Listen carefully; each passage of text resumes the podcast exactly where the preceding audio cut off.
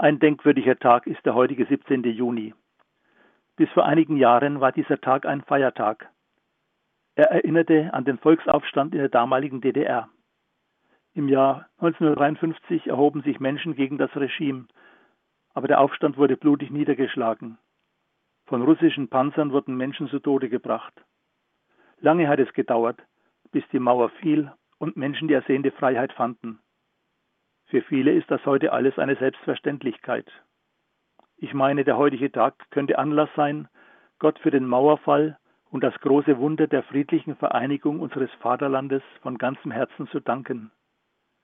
Er kann uns auch zur Fürbitte für die Menschen in der Ukraine und in anderen Krisen und Kriegsregionen dieser Erde führen. Trauen wir Gott zu, schlimme Verhältnisse zu beenden. Bitten wir um seinen Frieden in dieser friedlosen Welt. Dazu lade ich Sie ein.